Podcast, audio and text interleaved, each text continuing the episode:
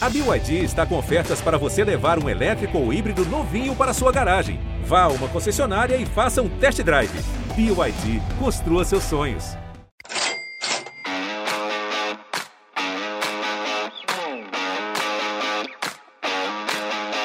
Olá, ouvintes do GE, eu sou Rodrigo Capello e este é o Dinheiro em Jogo. Neste episódio nós vamos falar sobre as finanças dos clubes do Rio de Janeiro. Participação do César Grafietti. Tudo bem, César? Oi, Rodrigo, tudo bem? Prazer falar contigo novamente sobre finanças do futebol. Seja muito bem-vindo mais uma vez. O César vai participar de mais de um episódio aqui sobre as finanças dos clubes. Haja paciência que o César tem comigo para aceitar um convite desses, né? Estou esperando aqui umas quatro horas de gravação. O César ele é, esteve muitos anos no Itaú BBA, que foi onde ele começou a fazer os seus estudos anuais sobre as finanças do futebol brasileiro.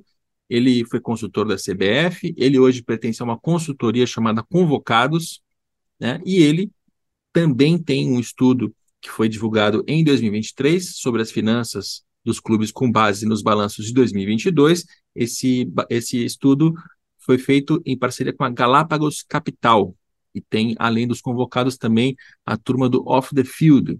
Algo a acrescentar aqui na sua apresentação, César? Não, é isso mesmo. Então, estamos com relatório novo na rua e tentando ajudar o torcedor aqui, tanto no relatório quanto nessa conversa que vamos começar agora.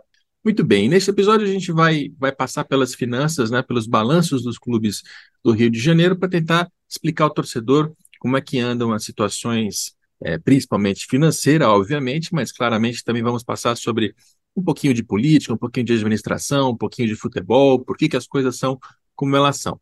E começando pelo, pelo Botafogo, talvez seja o clube que a gente vai ter mais dificuldade para ajudar o torcedor a entender o que se passa, não por nossa responsabilidade, né, César, mas porque o Botafogo optou por fazer um, um primeiro balanço da SAF com muito pouca informação, né?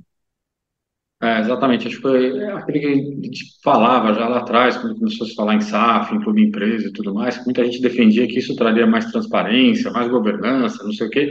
A governança pode até estar acontecendo dentro do clube, mas a transparência não veio. Então, o balanço veio muito ruim, com pouca informação, com pouca abertura. Para fazer alguma análise aqui, você tem que ficar buscando fontes de informações externas ao balanço, que nunca é bom. Então, de fato, a avaliação de Botafogo fica, vai ficar a desejar aqui, é, perto daquilo que a gente gosta de fazer. Só para recapitular, o Botafogo, hoje, quando a gente trata das finanças, são duas as entidades, né? Tem o Botafogo Associação Civil Sem Fins Lucrativos, e essa publicou um balanço que está tá bem detalhado, com as informações que sempre colocou. E tem a SAF, a empresa que acabou de ser, de ser fundada, de ser criada, de ser vendida em 90% para o John Textor, e esta empresa, no seu primeiro balanço, publicou tudo que tinha que publicar, né? A lei Pelé, ela, ela obriga a publicação do balanço anual, tem o, parecer da auditoria externa, tem os principais números, mas nas notas explicativas faltou informação. Não tem detalhamento para receita, não tem detalhamento para despesa, então a gente tem bastante dificuldade, o que não quer dizer que não consigamos ver nada. Tem algumas coisinhas que a gente pode ver aqui e pode, inclusive, comentar. É, primeiro, até explicar um pouco dessa estrutura em relação à dívida, né? Porque essa, essa separação de empresa de um lado, associação do outro, é, quando a gente passa para termos financeiros mais práticos, significa que a dívida que o Botafogo vinha arrastando já há décadas continuou com a associação, as receitas e despesas passaram para a empresa e existe ali um link entre uma coisa e outra, porque a, a empresa tem que fazer repasses de dinheiro para que a associação possa pagar aquelas dívidas, né? Afinal, a associação em si hoje está com, com receitas muito baixas.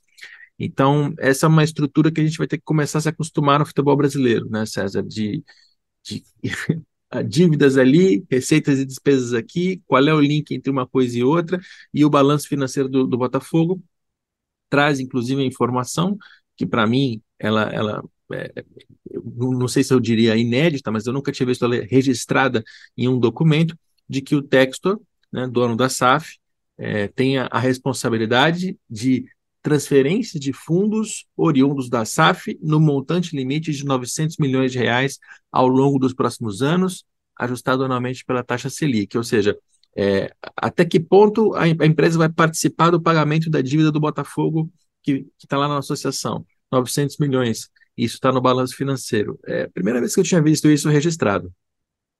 É, de fato, talvez seja a informação mais importante do balanço, a única informação que, que é uma novidade, é uma informação muito clara. É, a gente não consegue fechar direito a análise do clube, mas pelo menos essa informação fica ali. Assim, quanto custou, entre aspas, o Botafogo? É todo o dinheiro que ele vai aplicar, mais a responsabilidade por até 900 milhões das dívidas da associação. Então, esse, no fim das contas, é quanto, é quanto vale, ou, ou o Textor pagou ou pagará pelo clube no tempo. Então, de fato, é, acho que depois nós vamos ver, falar um pouquinho de, de, de, de Cruzeiro, de, de Vasco, e tem algumas informações semelhantes, mas no caso do Botafogo, de fato, nunca tinha vindo a, a público esse dado. Falava-se sempre lá em 400 milhões, alguma coisa assim, mas aqui está muito claro, 900 milhões é o quanto ele paga de dívidas do clube ao longo do tempo.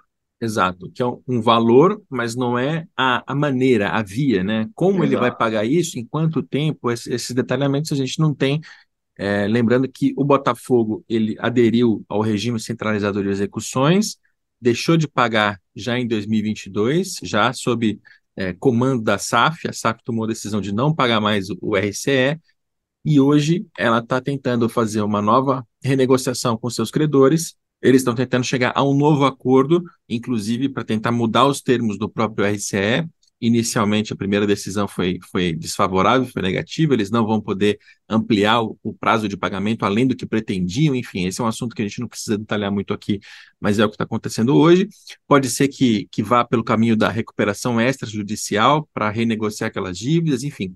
São todas questões que o Botafoguense vai, vai já está acompanhando e vai continuar a acompanhar nas próximas semanas e que o balanço não ajuda muito a gente a entender. O que ele ajuda é o seguinte: no balanço da associação é, tem 800 milhões de reais em dívidas e, e, é um valor que reduziu um pouco em relação a 2021, que estava em mais de 860, porque já teve ali alguma transferência de algumas dívidas para a SAF. Né? Tem dívidas que é, não entrariam nesse tipo de renegociação de recuperação extrajudicial, como, por exemplo, créditos que tinha lá na, na CBF. A CBF, inclusive, reteve premiações para fazer pagamento de dívidas, tudo isso passou da associação para a empresa. Então, tem esse, esse impacto e tem esse número que está redondo e está bem fácil da gente identificar aqui, de 800 milhões de reais em dívidas na associação. Enquanto a empresa, é, a empresa registrou 142 milhões de reais em receitas. É, quanto vem de televisão, quanto vem de patrocínio, quanto vem de torcedor, não dá para saber. É, mas é, é, o número que a gente tem aqui, que é um número até, é, uma receita de 140 milhões, né, arredondando aqui, César, ela é condizente com o primeiro ano de operação de um clube que acabou de, de voltar da segunda divisão, né, então é, é, é era tá, tá, no patamar esperado, né? Daqui para frente é óbvio que pode aumentar, até com, com, uma boa performance dentro de campo, mas é algo que dava para esperar que fosse desse, dessa monta. É, o 140 para mim é o número, o número quase piso do Botafogo, né? É, de fato, vamos lembrar que ele não tem patrocínio na, de, de, fornecedor de material, ainda que não seja um grande valor, mas faltam outros patrocínios, eles cancelaram todos os contratos, ou quase todos os contratos assim que o Textor chegou, enfim, o clube está, de alguma forma, reconstruindo uma parte ali seu, das suas receitas. Então, imagino que com o melhor desempenho e com uma, uma, essa reconstrução interna, esse número vai subir ali para casa de 200, 200 e pouco, talvez deva ser mais ou menos o patamar do Botafogo. Não dá para esperar muito mais do que isso, mas também nem muito menos que 140, até porque na Série D o clube teve por volta de 125, 130, então, enfim, corrigidos. Então, acho que é um, que é um número, de fato, o piso do clube, e infelizmente não dá para entender de fato de onde ele vem, mas certamente o grosso desse dinheiro vem de direitos de transmissão, até pela falta de outras receitas, como nós comentamos agora e premiações, né? E com essa com essa excelente campanha que o Botafogo vem fazendo na primeira divisão, enquanto a gente está gravando aqui, o Botafogo é líder do Campeonato Brasileiro, vai ajudar a, a puxar as receitas de transmissão, porque tem, tem as premiações junto, né? tem uma, uma boa parte do Campeonato Brasileiro que remunera os seus clubes de acordo com a posição na tabela. Então, ao fim da temporada, se mantiver em primeiro em segundo, sei lá qual a posição o Botafogo vai terminar, isso vai, vai certamente ser melhor do que a realidade anterior da associação. Tem aqui um número de, de despesas de 321 milhões de reais.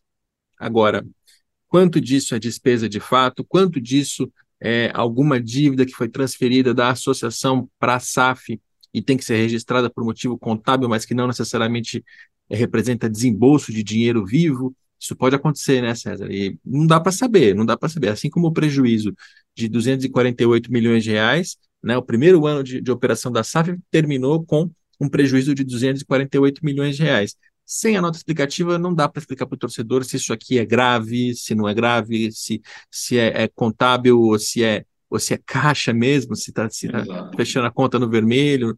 A gente ficou de mãos amarradas em relação a isso, né? É, exato, assim, é, e, e, isso é muito ruim. Quando a gente reclama de transparência, não é para você, para mim, né, é para o torcedor. Né? Qual o cenário do clube? Então, a única coisa que nós conseguimos observar é isso: ah, os custos muito mais altos do que as, altos do que as receitas, um, um prejuízo imenso. É, como que isso se comporta? Não dá para saber. Tá? Não dá para ter a menor ideia do, do impacto disso e da origem, e se tem de fato uma preocupação ou não. Então, é muito difícil conseguir fechar as contas de um clube que não, não abre, especialmente no cenário ruim, né? Que era é, é a, a, minha preocupação com isso é não quiser abrir porque o cenário é ruim mesmo, é, essa, esse prejuízo é, é realmente é, é, operacional, é caixa, ou, ou por quê? Porque se fosse só questão contábil, era até melhor abrir, explicar, falar, oh, isso aqui não preocupa, aquilo ali é, é, é só registro contábil e tudo mais. Mas não, a partir do momento que você não abre, você deixa margem para que, que todo mundo imagine de fato que isso seja um problema de gestão desse primeiro ano, gastos muito maiores do que a capacidade do clube. É, de tudo que eu venho apurando em off, né, sem ter um porta-voz, sem ter alguém que coloque é, a cara e o nome, tem, tem duas coisas. Uma é que a conta do Botafogo de, fa de fato fecha no vermelho. Quanto no vermelho, não sei. Não dá para a gente quantificar porque não tem os números, mas nessa, nesse início de operação, a conta ela ainda não está fechando, porque ainda é um momento mais ou menos turbulento, no seguinte sentido: o Botafogo acabou de estruturar uma empresa, de fazer um monte de contratações de jogadores, tem comissões, tem todo um mundo novo que o Textor chegou e que ele está operando é, com uma estratégia, né? Uma estratégia determinada até de, de montagem de um MCO, ele está montando um grupo de clubes. Então, é natural até que no começo de qualquer negócio tenha um, um período de, de, maturação, de aprendizado e também de prejuízo. Isso, isso é comum em outras empresas. O César me corrige se eu estiver falando bobagem. E a outra informação é a de que eles, de fato, não colocaram essas informações de propósito como uma estratégia para não revelar demais a, o que, que o Textor está fazendo. Né? É um ponto que eu, eu acho e eu estou aqui relatando exatamente o que eu ouvi das pessoas do Botafogo. É um ponto que eu até pessoalmente discordo em algum, algumas questões, né? Eu acho que se, se o clube tivesse detalhado a sua receita, não faria a menor diferença para a estratégia do Texas. Se tivesse detalhado os seus custos, né? Quanto ali é folha salarial, não faria grande diferença. Saber que o Botafogo tem uma folha de, de 80 milhões, 100 milhões, 120 milhões, não sei em quanto está, mas assim, é uma informação que, que não comprometeria a estratégia é, mais, mais abrangente do Textor em relação ao seu MCO, aos seus investimentos, etc. E, e até tem números aqui que estão expostos. Então, por exemplo, é, quanto se gastou com contratação de jogador? É, tem aqui 194 milhões de reais em aquisições de intangível. Isso aparece no fluxo de caixa. Intangível, César me ensinou, são, é, são jogadores, principalmente. Né? Então, a gente sabe aqui que a SAF gastou 194 milhões em contratações de jogadores. A gente sabe também que o Textor fez um aporte de capital de 127 milhões de reais, porque isso está registrado. A gente sabe também que o Textor tomou um empréstimo de 20 milhões de reais. Tudo isso são números de 2022, encerrados até 31 de dezembro de 2022. Então, os, os, principais números da operação não estão é, totalmente escondidos, eles só estão mal explicados, só não dá para entender exatamente é, do que, que se tratam. Né? Então, é, a, a, a explicação que eu obtive em off de que é uma, é uma estratégia para não revelar demais, né? Tá bom, não revelou demais, de fato ela foi cumprida, mas não sei até que ponto ela é válida. É, então, ela, ela não revelou demais, mas os principais números de estratégia estão aí dentro investimento, aporte, novas dívidas, é, tudo aí. Ah, quanto que gastou a mais de salário, mesmo de salário? Ele não está revelando estratégia para quem? Para o torcedor? Para o jornalista? Para o analista? Ok, mas os pares todos, que são aqueles que precisam saber, e, e para quem deveria eventualmente esconder a estratégia, sabe. No mundo do futebol, todo mundo sabe quanto é a folha do Botafogo, quanto é a folha do Fluminense, quanto é a folha do Corinthians. Todo mundo sabe, porque todo mundo opera no mesmo mercado. Então, na prática, é, é, é quase que esconder é, de quem não precisa. Né? Você está escondendo daquele que não precisa, que precisa da informação para entender melhor o que está acontecendo. Porque dos, do, a, a, o, esse esconderijo estratégico não existe, todo mundo sabe como funciona. E daí eu vou para um outro extremo. Né? Quando a gente olha a, a Premier League, os clubes ingleses, todos têm balanço publicados é, é, de uma maneira transparente, com o mesmo padrão. Então você olha todos os clubes, você consegue comparar todos eles. Não tem esconder estratégia, não é aí. Então, me parece, me parece muito mais é, uma ideia de dizer que está no controle, ou passar uma imagem de que eu não vou dizer nada, do que efetivamente, do que ser alguma coisa de fato produtivo. É só, é só um jogo de esconde para quem não precisa. Inclusive, o Crystal Palace publica o seu balanço com todas as suas Exato. notas, e o Crystal Exato. Palace tem o Textor como, como proprietário. Então, Exato. então, bom. Mas é isso. O que podemos falar sobre Botafogo é, se encerra aqui, por causa do balanço, principalmente. E tomara que no é, ano que vem o balanço venha, venha melhor. Tem algum outro melhor. ponto que você queira destacar? É, o, o, que me parece assim, de fato, é, só, só corroborando o que você falou, é, o, o, início de projetos, especialmente projetos no futebol, eles são naturalmente deficitários, né, com prejuízo, porque você está remontando elenco, você está tentando requalificar o elenco, é, vai, o, o, objetivo é fazer com que as, as receitas cresçam no longo prazo, não, tá, não tem nada de errado nisso. É, é, então, o primeiro ano do, do, do Botafogo SAF, para mim, foi dentro das expectativas. Eu não esperava um clube equilibrado, até, até pelo discurso que o Textor fez de, de, fortalecer o clube, de colocar dinheiro e tudo mais. Então, está dentro do normal, não precisava nem esconder nada, porque, claro, se você pegar a história, o timeline da, da entrada do Textor, é isso mesmo. A gente vai ver em outros clubes, outras SAFs, um, um, um timeline e, e, um discurso diferente. Mas no Botafogo está tudo normal. Então, é, eu, eu, espero que para 2023 tenha um pouco mais de transparência, que o resultado seja um pouco menos deficitário, ali, um prejuízo menor, porque aí já começa a entrar em, buscando lá, o equilíbrio em dois, três, quatro anos, que é, que é um pouco da, da lógica desse tipo de investimento. É isso aí. E a gente segue em frente com os clubes do Rio de Janeiro. Vamos em ordem alfabética. Falaremos agora do Flamengo. Flamengo que em 2022 é, bateu recorde de arrecadação. Eu não fiz a correção da inflação aqui, mas tinha sido 1 bilhão e 25 em 2021, 1 bilhão e 150 em 2022. Acho que deve ter batido o recorde de, é, o recorde de, de arrecadação, sim. E é um faturamento impressionante, né, César? Tudo bem que a gente diz isso mais ou menos todo ano quando se trata das finanças do Flamengo, mas um clube brasileiro faturando 1, 150 bilhão de reais é, é, é muito dinheiro, né? É, é um número que impressiona e impressiona mais ainda porque o, o, recurso da TV, né, o direito de transmissão, ele não representa 60%, 70%, ele representa ali 40%. Então, é, mostra, de fato, nem, nem o recurso da TV nem a negociação de atletas, que nesse ano não foi, de novo, tão significativa. Então, mostra que é um perfil de um número de receita, um, um perfil muito adequado, né? tem um bom equilíbrio nas fontes. Então, é, o que mais impressiona o Flamengo é isso, não é um, um tiro curto, né? na verdade é uma construção bem sólida. Então, é, aquilo que a gente fala do outro patamar, o Flamengo já foi, já subiu dois patamares em relação àquele número, aquela conversa lá de três, quatro anos atrás. É, três, quatro anos atrás a gente estava falando de 500 milhões, 650 milhões, e agora já está para cima do, do bilhão. E, inclusive, tem uma. Já virou meio piada entre torcedores do Flamengo a questão do, de onde vem o dinheiro, né? Porque às vezes aparece um, um adversário perdido, às vezes até um jornalista, um comunicador, perguntando de onde vem o dinheiro do Flamengo. Bom, a gente pode explicar aqui com base no, no balanço.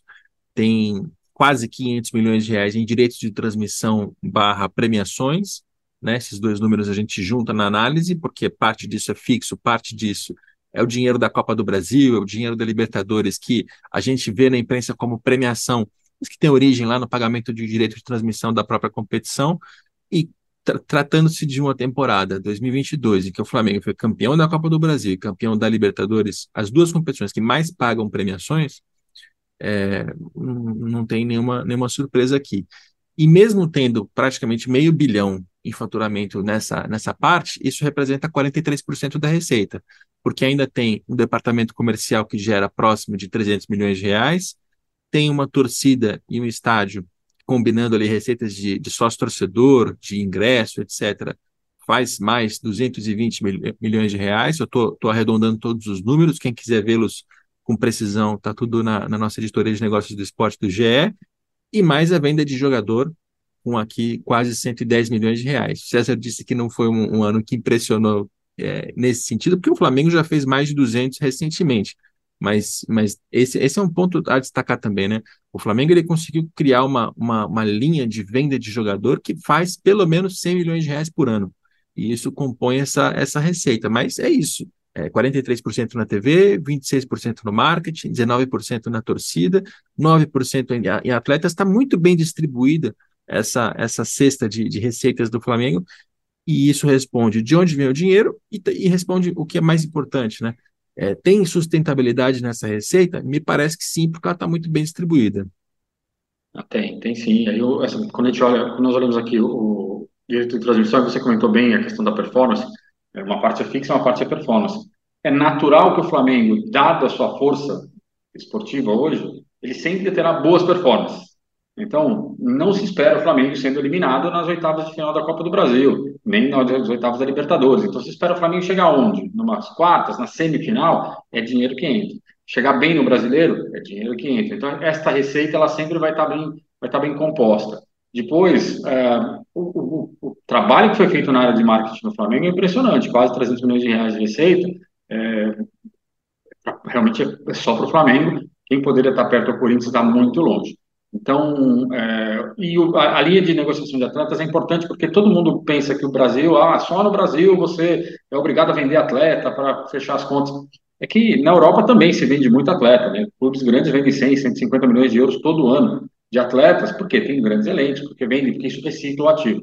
Então, até isso o Flamengo conseguiu construir com uma categoria de base de fato bastante funcional, seja para utilização, seja para venda. Então, assim, é muito sustentável a estrutura do Flamengo hoje, e isso justifica, inclusive, o próximo ponto, talvez, que seja os custos, né?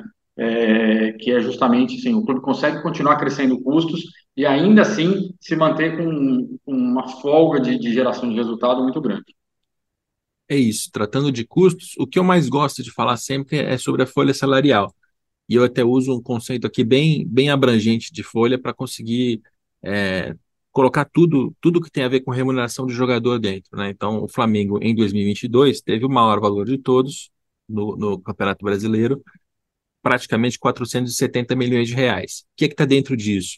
Salário de jogador, direito de imagem, encargo, direito de arena, né, que é um valor que não é arbitrado pelo dirigente do clube, mas que compõe remuneração de jogador, INSS, que é cobrado em cima da receita, também não é arbitrado pelo clube, mas lá naquele pacotão, né, de, se a gente fosse comparar com um clube inglês, dentro do, dos, dos salários dos clubes ingleses tem ali a Social Security, então vamos, vamos considerar o mesmo parâmetro aqui para poder fazer a comparação algum dia. Né? Então, assim, colocando todos esses números dentro da folha salarial, inclusive premiação, e no caso do Flamengo isso pesa muito, porque tendo sido campeão da Libertadores e da Copa do Brasil, ele ganha muito em premiação, mas ele repassa grande parte disso para os jogadores, a gente sabe que é assim que funciona. É, o Flamengo fez essa folha que é impressionante, né, 470 milhões de reais. É, é, é, gasta, gasta muito, mas tem resultado também, né, César? Embora tenha ficado em quinto lugar no Campeonato Brasileiro, e isso talvez ainda frustre o torcedor, é, foi campeão da Copa do Brasil campeão da Libertadores. Não dá para dizer que é um clube que, que, que gastou mal esse, esse dinheiro. Então, gasta muito, mas ainda assim fecha com a conta no vermelho. A gente vê lá um superávit de 135 milhões. Claro, ainda tem uma, uma série de outras despesas com, com viagens, hospedagens, custos administrativos, pessoal de outras áreas, mas enfim, é um clube que ele gasta muito, muito mesmo, mas como arrecada muito, a conta fecha, fecha no vermelho. Perdão, fecha, fecha no azul. No azul. É, tá, sem dúvida. E, e, aí é curioso, porque gasta muito e ainda assim a folha, pelos, pelos números que nós, você comentou agora, representa cerca de 40% das receitas. Né? Ou seja, o clube ainda tem uma série de outros gastos e custos, como você comentou, transporte, esportes olímpicos, que está tudo na mesma conta aqui. Então, tem, tem uma série de outros custos que, estão, que, que são bancados ali por essa receita gigantesca. E essa receita gigantesca ainda permite que o clube faça investimentos, contrate atletas, atletas caros, né? Então, tem dívidas de, de, de, aquisição de atletas, só ele consegue fazer, porque só ele tem essa, essa folga de geração entre receita, diferença entre receita e custo, que permite que o, qualquer clube europeu aceite vender um atleta para o Flamengo parcelado, porque sabe que tem ali uma gestão que, que é cuidadosa, que deixa sobrar dinheiro, que permite fazer esse tipo de gasto e de investimento. Então, é, o Flamengo a gente chama de, pode chamar de exemplo, é um, é um exemplo conceitual. É difícil replicar o que o Flamengo fez, é difícil refazer né, ou seguir o mesmo caminho. Ainda assim, é um exemplo de como se deve operar, né? Gasta dentro do que pode, sobra dinheiro para pagar dívida, para investir. Hoje, agora, enfim, em 2023, já não tem dívida com banco, com, com, com instituição financeira, ou seja, opera de uma maneira muito estável e tranquila. Então, e é esse ponto que eu queria agora entrar, porque me parece até que o Flamengo, nesse sentido, entrou numa fase é, nova em relação a, aos últimos anos todos. Né? Se a gente fosse recapitular essa história de recuperação do Flamengo, ela começa em 2013, o clube com muita dívida, e aí o Flamengo tem um longo período em que ele vai reduzindo seu endividamento, fazendo seus acordos, ao mesmo tempo que aumenta a receita, né? Essas, essas duas coisas sendo feitas ao mesmo tempo. Aí chega em 2019, entra num ciclo de investimento muito forte, contrata muito jogador, eleva a sua dívida de novo, mas, mas uma dívida que já não é mais é, né, majoritariamente passado, e sim o presente ali na contratação de jogadores. E aí a dívida do Flamengo ela foi aumentando nos últimos anos, quando veio a pandemia aumentou um pouco mais, e passou aquela impressão de que talvez pudesse sair do controle. Mas quando a gente olha para o balanço agora, de 2022, a gente vê que a dívida que estava em cerca de 720 lá em 2020, no período da pandemia, caiu para 440. É, então, o Flamengo ele, ele tomou um cuidado aqui de pagar suas dívidas, não fazer novas, pelo menos né, não, não em grande volume, e a, e, a, dívida bancária, que é um ponto que o César citou, a dívida bancária que já chegou a mais de 100 milhões, hoje está em 36 milhões, muito pouco, muito baixo para um clube que, que movimenta o que movimenta é, a dívida fiscal é, é, aquele parcelamento de impostos que não foram pagos no passado, que está reduzindo todos os anos, ainda está no valor alto, mas não tem grande preocupação, porque está parcelado, está tá no longo prazo, não, não vai apertar as contas. E, e, e assim, e, e, essas, essas dívidas por contratação de jogador, se a gente pegar o número bruto ali, dá 266 milhões de reais. É bastante coisa.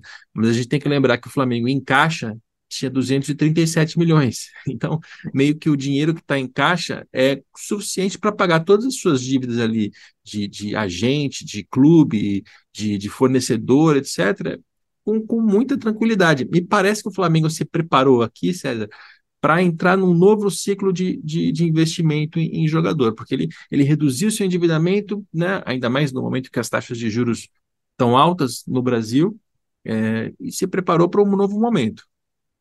É, eu concordo. É, ficou muito claro que assim, o, o, fato do clube ter entrado no período de pandemia é, equilibrado fez com que o impacto da, fosse muito menor para a sua estrutura. Tanto que você comentou, ele tem um salto, mas logo que as coisas começam a se, a, a se reajustar, essa dívida cai muito rapidamente, porque ele entrou muito bem preparado nesse momento, né? de, diferente de outros clubes que entraram desestruturados e o buraco só aumentou.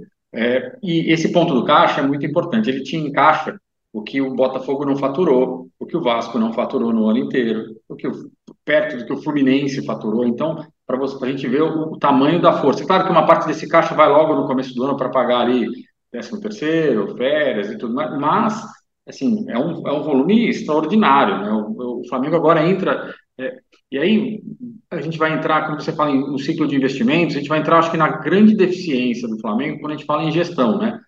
Esquece o financeiro, o administrativo está em ordem. O problema da gestão do Flamengo é esportivo. Né? Muito gasto, troca de técnico todo ano, mais de uma vez por ano. Então, ainda assim, esta força financeira permite que ele erre muito dentro do esportivo e continue tendo desempenho é, e performance. Então, se, se, o Flamengo equaciona o esportivo com essa força financeira, daí a gente vai ter um problema de competitividade no Campeonato Brasileiro, no futebol brasileiro, porque aí fica, fica quase impossível segurar.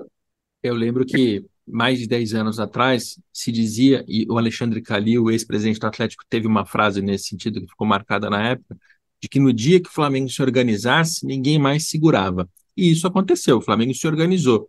Mas esse se organizou, se a gente, né, agora, dez anos depois, for, for analisar, é, eu vejo assim, financeiramente, administrativamente, o clube está muito bem organizado. Tanto é que a gente vê claramente nos números de finanças essa, esse ciclo de investimento, e depois o um momento de, de pagar as dívidas, de se preparar para um próximo. Isso está muito claro aqui na, de como o Flamengo não se deixou é, levar pela, pela euforia, pela empolgação, pelo faturamento altíssimo para fazer irresponsabilidade. Isso a gente não pode dizer, o Flamengo está fazendo muito bem.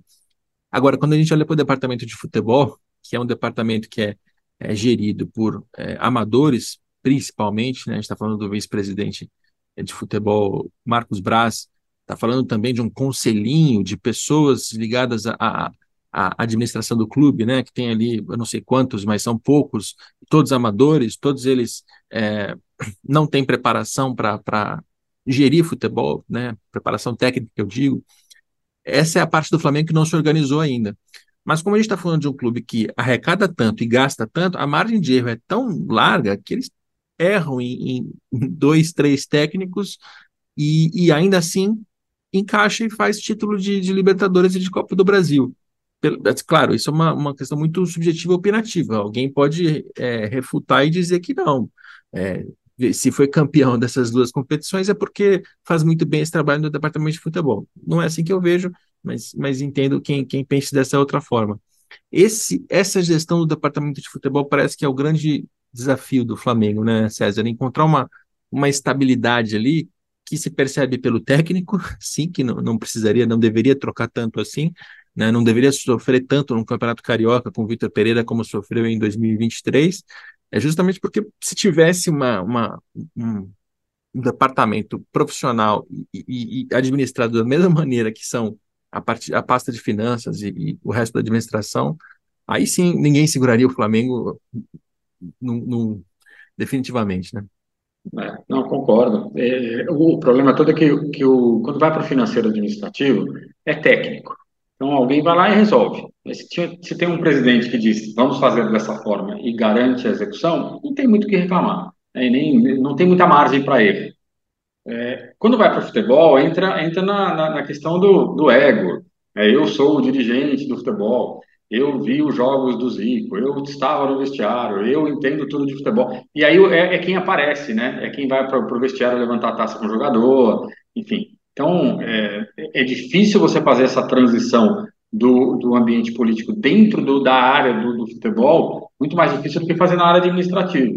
Então, o que tem que fazer é como se faz na Europa. E, de novo, a Europa se faz certo, se faz certo, se erra muito mas se erra dentro de uma estratégia, né? Tem um diretor esportivo, tem alguém especializado, tem uma equipe de scout, uma equipe técnica, essa equipe que dá as diretrizes, blá, blá, blá, aquela coisa que a gente já sabe. Então, falta o Flamengo transportar, né? sair dessa fase amadora política dentro do futebol e trazer a mesma diligência do administrativo para o campo. E aí, repetindo a frase, no dia que organizar o departamento de futebol, ninguém segura mais o Flamengo. É Com o dinheiro que gera e que gasta, é isso aí. Seguindo para o nosso próximo clube, vamos falar do Fluminense, um clube que aqui talvez a gente deixe descontentes alguns torcedores, né? Enfim, vamos, vamos ver o que, que o César vai dizer. Porque é um clube que faturou mais, teve bons resultados esportivos, vem demonstrando eficiência na aplicação dos seus poucos recursos. É um clube que está muito endividado, assim, de maneira, de maneira geral, acho eu, na minha opinião, que a, a, a gestão do Mário Bittencourt tem sido muito boa, porque tem feito muito com pouco, né? É, e tem mantido o clube num, num, numa estabilidade num cenário muito difícil, porque embora o Fluminense tenha, tenha é, bons resultados esportivos, tenha melhorado um pouco a sua arrecadação, ainda é um clube que deve muito, ainda é um clube que tem todos, aquelas, todos aqueles problemas que vem carregando já várias, várias gestões e está demonstrando dificuldade de, de resolver. Né? Mas, assim, dentro do, da, da dificuldade que é gerir o Fluminense, acho que o Mário vem fazendo um, um, um bom trabalho por tudo que tem feito. Comecei aqui de uma fazendo uma introdução meio que, que misturando todos os números que a gente vai é, explicar aos poucos, mas essa é a sensação que eu tenho em relação ao Fluminense, César. É, eu, eu acho que faz, faz bastante com o pouco que tem. Tá? É, o quanto isso é sustentável, eu não, não, sei dizer, tá? Porque se nós pegarmos a formação de receita do clube, tem sempre uma parcela muito grande de negociação de atletas. E o clube tem contratado muito também atletas cada vez mais veteranos, está formando um elenco também veterano, então está abrindo mão, de certa forma, da, da, do uso da base, que é, uma, é um uso que permite você, enfim, valorizar o atleta, gastar menos na sua, na, na sua folha e tudo mais. Então, eu, eu não sei o quanto é sustentável. Até aqui, ele foi, ele foi empurrando com a barriga, digamos assim, né? Tá, rola o dívida aqui, rola o dívida ali, paga um pouquinho, a dívida está aumentando, né? Porque tem um volume muito grande, especialmente de dívidas, é, de dívidas é, negociadas e tudo mais. É, segue fazendo investimento. Agora, é isso. Se, se tiver um desempenho um pouco pior do que foi ano passado, se não conseguir vender atleta, a, a bicicleta para de rodar. Então, acho que está no limite do que é possível fazer para o clube ficar parar de pé. Então, aqui é muito o ano após ano. É, a gente fica monitorando o Fluminense, porque pode, pode ser que, de fato, ele, ele deslanche, melhore aqui de uma maneira mais substancial, mas eu acho difícil. Acho, acho que tem mais risco dele cair, né, do ponto de vista de gestão e financeiro, do que de fato de, de ter um salto de uma melhora estrutural é, e segura. Vamos passar pelos números para ficar mais claro tudo isso que a gente está dizendo aqui. Primeiro, em termos de, de faturamento, o Fluminense está na casa dos 350 milhões de reais por ano. Esse é o valor de 2022, que foi maior do que os 320 de 2021. Lembrando, eu estou arredondando tudo, os números precisos estão na história de negócios do esporte do GE. É, em televisão, barra premiações, tem aqui cerca de 150 milhões. O, o, marketing melhorou muito o desempenho em relação aos últimos anos. Tá? O Fluminense fazia ali 9 milhões em 2019, 10 milhões em 2020, 20 milhões em, em 21, 33 em 22, ou seja, um faturamento que foi multiplicado, mas que ainda, comparativamente a um Flamengo, por exemplo, fica muito, muito abaixo. Né? Tem um, uma, uma arrecadação com torcida bilheteria, sócio-torcedor, que também aumentou bastante, né? Obviamente, vem da pandemia, todo mundo estava com portões fechados, não estava arrecadando quase nada, então ah, passou ali da, da casa dos 20 para a casa dos 60 milhões de reais, então aumentou também o faturamento nesse sentido, e tem, como o César já, já sublinhou, uma arrecadação com transferência de jogador que é bastante alta, 94 milhões aqui líquidos, né? A gente faz sempre um cálculo para que fique todo mundo igual nessa comparação, a gente tira é, percentuais de, de terceiros sobre os direitos econômicos dos jogadores. A arrecadação líquida foi de 94 milhões de reais, que é bastante alta e é, é, é ela se repete né, todos os anos, no caso do Fluminense. É uma receita que o César sempre explica para a gente que é uma receita não recorrente, extraordinária, porque ela pode ser 200 milhões num ano e zero no outro. O Fluminense tem a, a virtude de conseguir fazer valores próximos de 100 milhões de reais por ano todos os anos. É, então, é uma, uma arrecadação que, que melhorou. É uma arrecadação que é a melhor que o Fluminense já teve aí na comparação com os últimos anos. Agora, 350 milhões de reais, é, competindo com um adversário que está faturando mais de um bilhão, como é o caso do, do Flamengo, é uma, é uma competição muito, muito cruel, muito injusta. E, além de tudo isso, tem todas as dívidas ainda para lidar. Aqui sobre, sobre receita, e até se quiser comentar um pouco de custo, tem algo que você queira é, destacar? É, o, o, meu ponto só em relação a isso é que ano passado o clube também teve uma boa performance, né? Então, com isso, dá para dizer que parte dessa boa receita ela está atrelada àquela ideia de vou reforçar o time no início da temporada para conseguir alguma um bom desempenho no final do, do ano. Isso vai me trazer receitas de performance adicionais. Então, quando acontece, dá tudo certo, a conta meio que fecha aqui, ainda vendeu o atleta e tudo mais. Se o desempenho esportivo não for tão bom e não conseguir vender atleta, de novo, essa conta ela, ela não para de pé. Então, é, tanto que se a gente fizemos aquela, fizemos aquela conta da, da, geração de caixa, né, receita menos custo, pelo total, o clube até que, até que gera caixa, né, sobra algum dinheiro. Mas se eu tirar a negociação de atleta, por exemplo, já, é um, já, já tem déficit, já é negativo. Ele precisa vender o atleta para fechar essa conta. Então, é, é, um, é um pouco essa a, a minha, a, o meu incômodo com o Fluminense. É, continua gastando, continua trabalhando ali quase que com mais sorte do que juízo, mas, mas, é, mas é isso. É, é o que dá para fazer para tentar ser minimamente competitivo. Se as dívidas vão, vão em algum momento atropelar demais o clube, eu, talvez, pode ser. Mas, é, de novo, o que a gente vê nos últimos dois anos, especialmente, é um clube relativamente, vou dizer equilibrado, mas sobrevivendo e, e, e tocando a sua vida aqui, com menos desafogo do que tiveram Botafogo e Vasco nos anos recentes. É, acho que ele ainda tem alguma margem aqui para ficar, para fazer a coisa rolar. Para a gente citar um número que eu gosto muito, que é o da folha salarial, o Fluminense tem uma folha próxima a 220 milhões, como eu já expliquei, somando tudo: salário, imagem, cargo, direito de arena, INSS, premiação, tá tudo dentro desse número.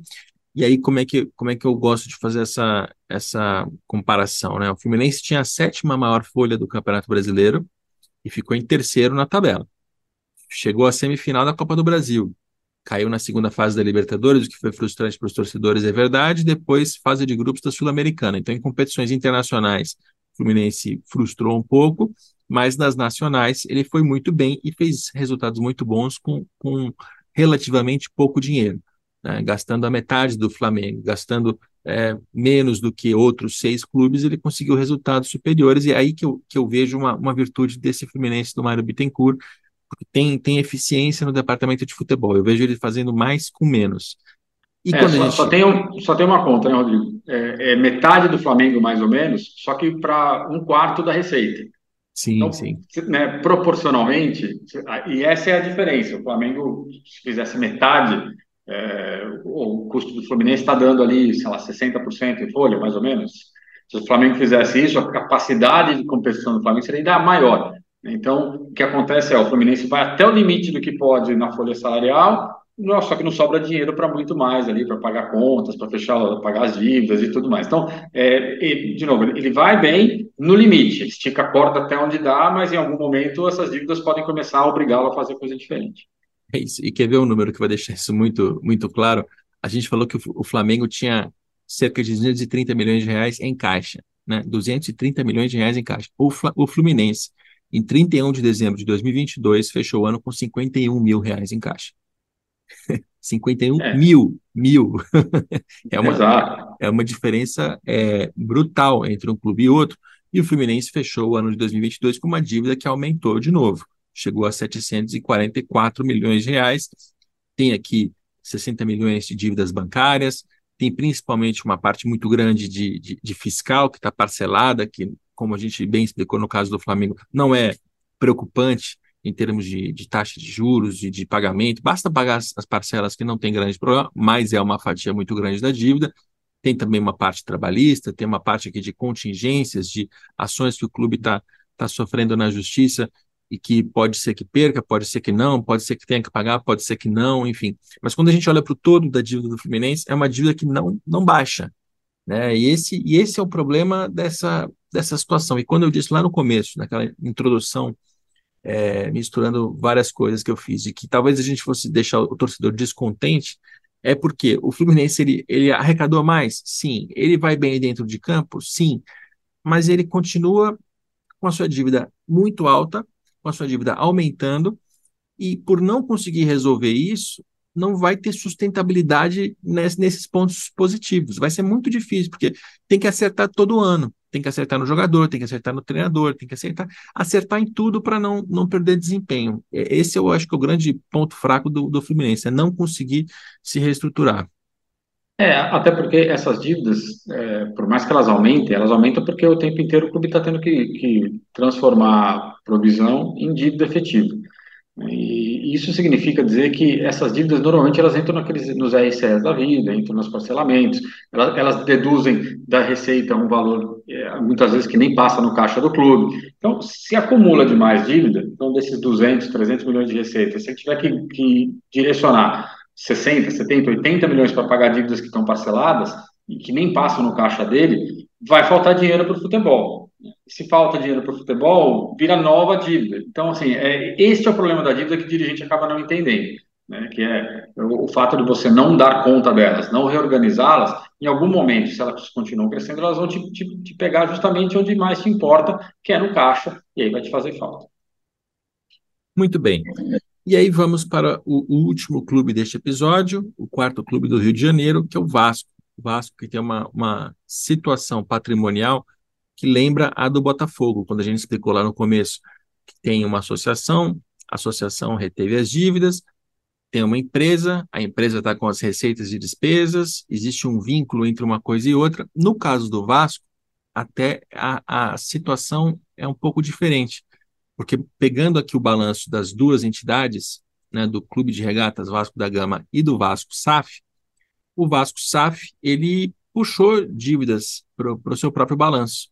Isso para mim foi uma foi até uma surpresa, César. Eu achei que que a, que a, a, maneira como seria organizado seria igual em Botafogo, Cruzeiro e Vasco, que as dívidas ficariam na associação e que as receitas fossem ser trazidas para a empresa com essa obrigação de repasse.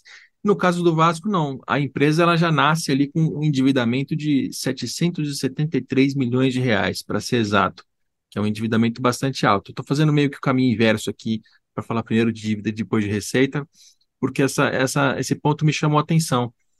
É, é, é, é um, enfim, formalmente, eu tenho a impressão de que 777 Partners, ela tem uma, uma, uma disposição de arcar com essas dívidas do Vasco que está mais, mais clara, mais, mais sólida, mais confiável. O que, que você acha?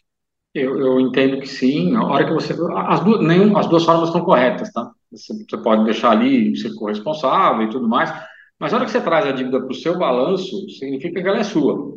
Então, essa muito provavelmente foi esse o acordo com a associação para fazer a, a, a, negociação. Leva todas as dívidas que são possíveis serem levadas e deixa só o que não pode aqui na, na associação. Então, fica mais claro, fica mais claro para todo mundo. E, eu, e, a, e a 777 pode sentar e tentar renegociar tudo diretamente, não precisa fazer, usar a associação ali para fazer uma RJ, uma, uma é, recuperação extrajudicial, ela já faz, vai fazer tudo por conta dela e pode ter algum benefício com isso. Mas fica muito claro para todo mundo que ela é responsável. Então, eu, eu acho que é a forma mais correta, até para fugir dos problemas, é, eventualmente problemas judiciários, legais, enfim, que são as questões que o Botafogo tem enfrentado, por exemplo, de achar que algumas dívidas ele não deveria pagar e as outras paga, enfim, resolve o problema da, da, das falhas da lei, trazendo tudo para dentro do balanço. É isso. E o balanço da SAF explica aqui que é, existe uma assunção de dívidas por parte da SAF. A SAF pertence 70% a 777 Partners, então é, os americanos estão claramente assumindo essa dívida no limite de 700 milhões de reais. Né? Tratando de uma dívida que lá no Vasco era mais ou menos este valor, significa que eles assumiram é, praticamente tudo e eles têm aqui até algumas, algumas informações, e aqui o, balanço da SAF do Vasco, diferentemente do Botafogo, tem muito mais informação, porque além dos números do parecer da auditoria externa, tem também as notas explicativas, tem uma introdução com uma explicação. Então, é um ponto aqui que eu acho interessante de explicar, né? Porque a gente na imprensa falou muito do investimento de 700 milhões de reais do grupo americano na SAF. Mas para onde vai esse dinheiro? O início dele foi muito para pagar dívida. Né? Então, eles explicam aqui, por exemplo, que lá no início é, teve um, um, empréstimo ponte de, de 70 milhões de reais e esse dinheiro foi usado para pagar dívidas e custos operacionais do clube é, naquele momento em que ainda não tinha sido concretizada a venda do futebol para a, a 777. Depois que isso aconteceu já, em setembro, a, a empresa aportou mais 120 milhões de reais mais da metade do valor foi destinado ao pagamento de dívidas e 32% do valor aportado foi utilizado para pagamento de custos operacionais correntes ou atrasados. Então, o que a gente está vendo por esses números que, que a empresa abriu aqui no balanço, César, é que esse investimento inicial, óbvio que o torcedor quer reforço para o time, até porque precisa desesperadamente de reforços para o time.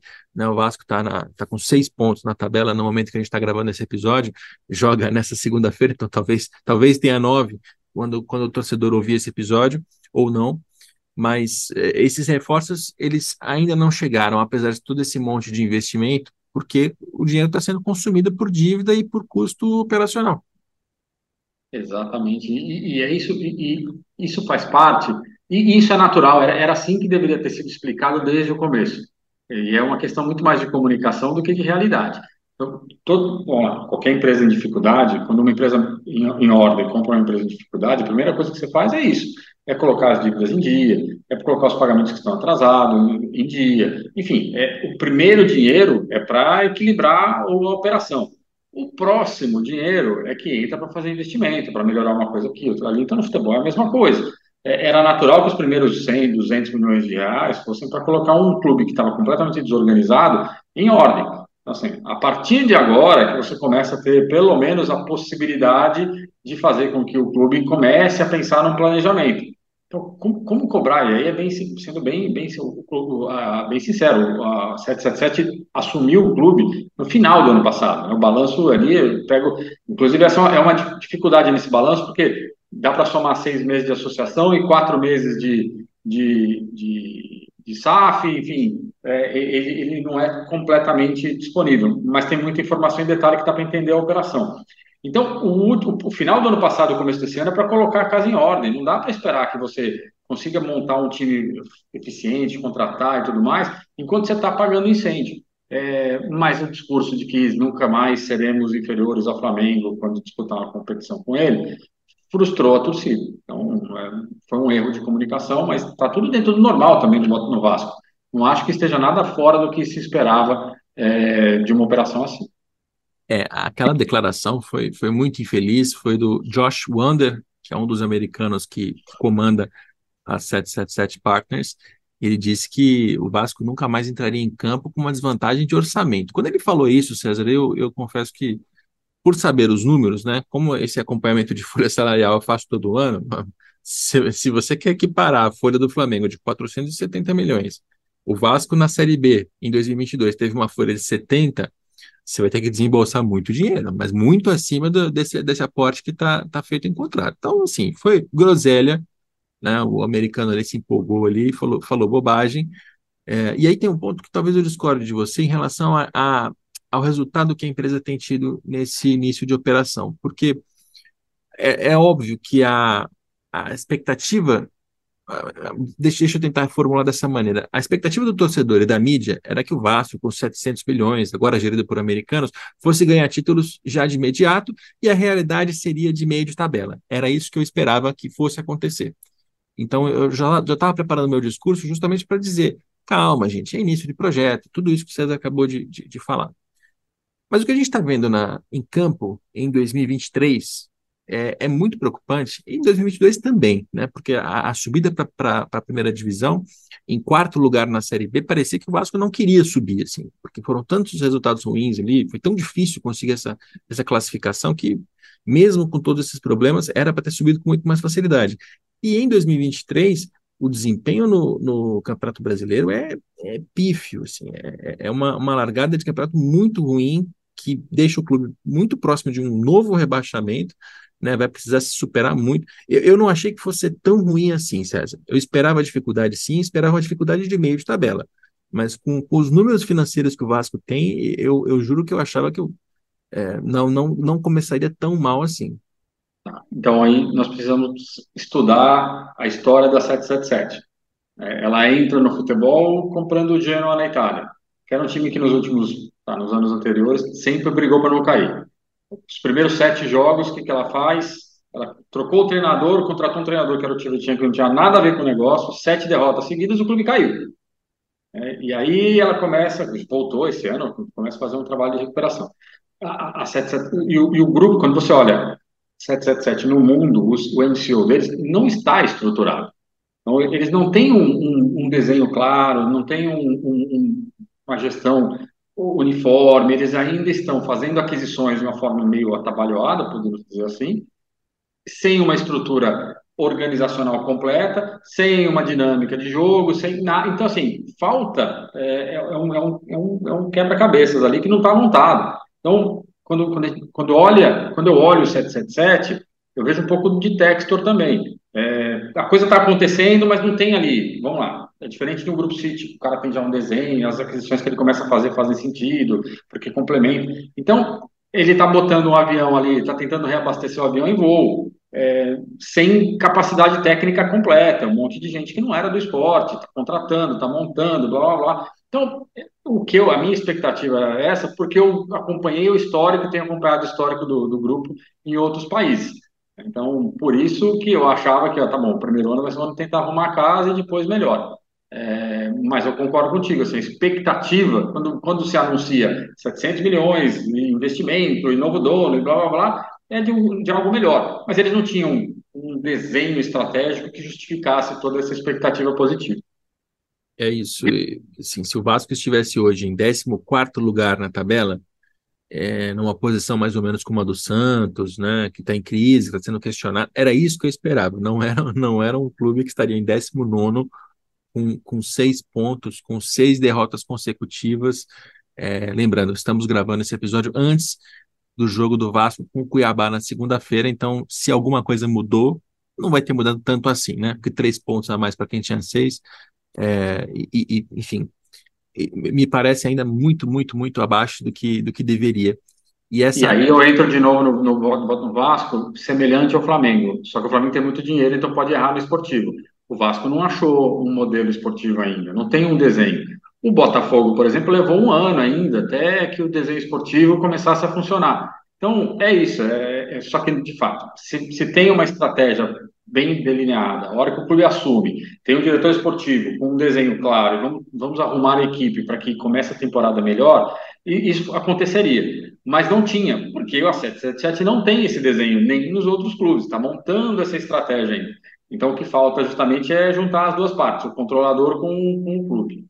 E a gente está aqui num podcast fazendo uma análise financeira. Então, vamos voltar aos números para tentar entender um pouco melhor essa situação. Quanto o Vasco SAF arrecadou em 2022? 51 milhões de reais. Como o César já, já explicou, aqui não estão todos os meses do ano. Então, a gente teria que complementar com receitas que ficaram na época da associação. E a associação arrecadou 82 milhões de reais somando as duas coisas, vai ficar próximo de quanto? De 140 a 150, enfim. É uma receita muito baixa, mas é normal. Estava na Série B. Estando na Série B, principalmente o direito de transmissão é bastante afetado, porque o Vasco recebe ali basicamente o valor do pay-per-view. Ele não tem nem valor fixo e nem, e nem valor de, de, de premiação conforme posição na tabela. Tudo isso ele volta a ter na primeira divisão. Então, é um clube que arrecada pouco, que gasta pouco, que tem esse monte de dívidas né, que, diferente da, da realidade da associação, está conseguindo fazer frente a essas dívidas com esse dinheiro do aporte da 777 e está no início de estruturação financeira. É, mas a, a, impressão que eu tenho aqui, e a gente vai voltar mais ou menos ao mesmo tópico, é a de que essa situação catastrófica do Vasco nesse início de, de, de operação não se explica só pelo dinheiro. Diria até que não se explica majoritariamente pelo dinheiro. O dinheiro ele, ele está muito mais encaminhado do que estava enquanto era associação. O que está faltando é gestão.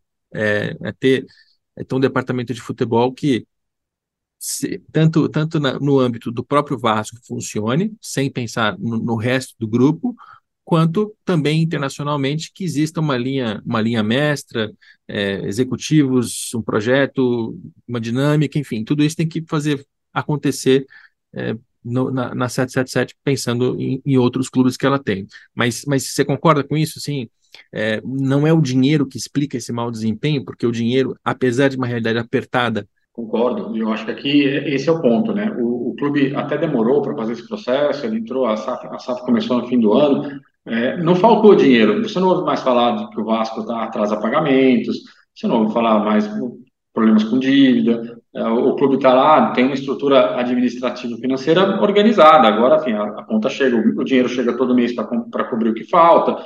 É claro, tem todo um processo de recuperação de receitas e tudo mais. Mas o dia a dia está coberto. Não é aí que está o problema. Né? Talvez, talvez aí esteja parte do problema, que é o seguinte: qual que é o orçamento que eu tenho? Ah, meu orçamento é de 200 e eu tenho 150 de receita, quanto que eu vou colocar? Eu só estou disposto a colocar 50 para manter esse orçamento de 200. É, ah, não, vou ter que aumentar o meu orçamento para 300, 400. Opa, peraí, eu não quero colocar tudo isso de dinheiro agora. Então, talvez aí esteja parte do problema. Quanto que a 777 está disposta ou está contratualmente obrigada a colocar e quanto ela vai no limite disso e não vai dar um, um duplo twist carpado e dobrar o valor para tentar dar uma acelerada. Pode ser que uma coisa esteja conversando com a outra. Mas, do ponto de vista financeiro, não dá para dizer que o clube hoje tem problema. O clube hoje, pelo menos, passa sua, sua, seu dia a dia sem maiores sobressaltos. Agora, gestão é isso, né? O financeiro de um lado, esportivo do outro. Um lado funciona, mas o outro não funciona. Então a, a soma não está não tá batendo. É isso. O torcedor ele tem uma, uma frase, César, que está sendo muito repetida. Os torcedores do Vasco estão tão praguejando, né? Estão tão incomodados e os rivais estão fazendo piada, que é Where is the money? Cadê o dinheiro? 777. E eu diria que o problema não é nem Where is the money, mas é, é, é What What the hell are you doing with the money? Ou seja, que diabos vocês estão fazendo com o dinheiro, né? Acho que o problema do Vasco é, é diferente. É diferente da, da realidade anterior da associação, porque a associação a gente sabia, ela estava quebrada, ela não tinha como fazer investimento em jogador, ela não tinha como pagar uma folha salarial alta e sequer em dia, né? Era uma, uma situação falimentar. O Vasco SAF não está numa situação falimentar. Está numa situação que tem dinheiro entrando, mas que esse dinheiro está tá sendo claramente mal aplicado e a gente vê isso pelos resultados esportivos desse início de, de operação. E Sabe aí eu gente... sinto falta, Rodrigo? Pensando aqui em Botafogo e, e Vasco, é, Botafogo escondendo informação, o Vasco até deu bastante informação, é, os, os donos não entendem que todo mundo precisa ser bem informado. Não custa nada fazer um planejamento e mostrar. Igual o Atlético chegou a fazer ano passado, isso eu achei bem interessante. Chega ali e fala qual é o nosso planejamento em cinco anos, onde nós vamos gastar, o que nós vamos fazer, o que nós vamos investir, quanto de dinheiro vai para o futebol, quanto vai para pagar dívida. Isso, a hora que você dá essa transparência, faz uma apresentação cada seis meses para torcedor, para imprensa, para todo mundo, isso fica muito claro e, e a expectativa ajusta. Se você não fala, todo mundo fica com a expectativa de que o dinheiro tem que entrar para contratar atleta. Então, falta esta parte da transparência no processo que nós vimos aqui em dois clubes, Vasco, duas SAFs, né, Vasco e Botafogo, e que, se não tiver essa clareza, fica sempre a dúvida, onde está, para onde está indo o dinheiro. É isso. E, e, mas acho também, sendo muito realista, que mesmo com todas as explicações possíveis, com toda a transparência, com o clube na 19 colocação, é. não, tem, não tem jeito, né? Não tem transparência que resolva. É, é, não claro, tem como. Natural. E assim a gente termina o nosso primeiro episódio é, sobre finanças dos clubes. Eu digo primeiro porque é a ordem que nós estamos gravando aqui. Você pode estar ouvindo totalmente fora de ordem, você pode ouvir um e não ouvir o outro. Recomendo também que, se você tiver interesse, curiosidade de saber como andam as finanças do futebol de uma maneira um pouco mais detalhada, ouça os nossos outros episódios com clubes de São Paulo, Minas, Rio Grande do Sul, Bahia, Ceará, Paraná. César, obrigado pela sua participação aqui no podcast. É, obrigado, eu que agradeço, Rodrigo. É sempre bom falar contigo e falar com seus ouvintes. Vamos para a próxima. Muito bem, assim a gente termina este episódio sobre as finanças do futebol brasileiro, com clubes analisados um por um, logicamente em 10 a 15 minutos não tem tempo suficiente para aprofundar o assunto, para falar todos os detalhes possíveis. Então, se você quiser saber mais, temos textos com gráficos e todos os números publicados na editoria de negócios do esporte do GE. Essa é a nossa série anual sobre as finanças do futebol brasileiro. Eu sou Rodrigo Capello, este é o Dinheiro em Jogo e a gente tem episódios novos toda segunda-feira falando sobre os negócios do esporte.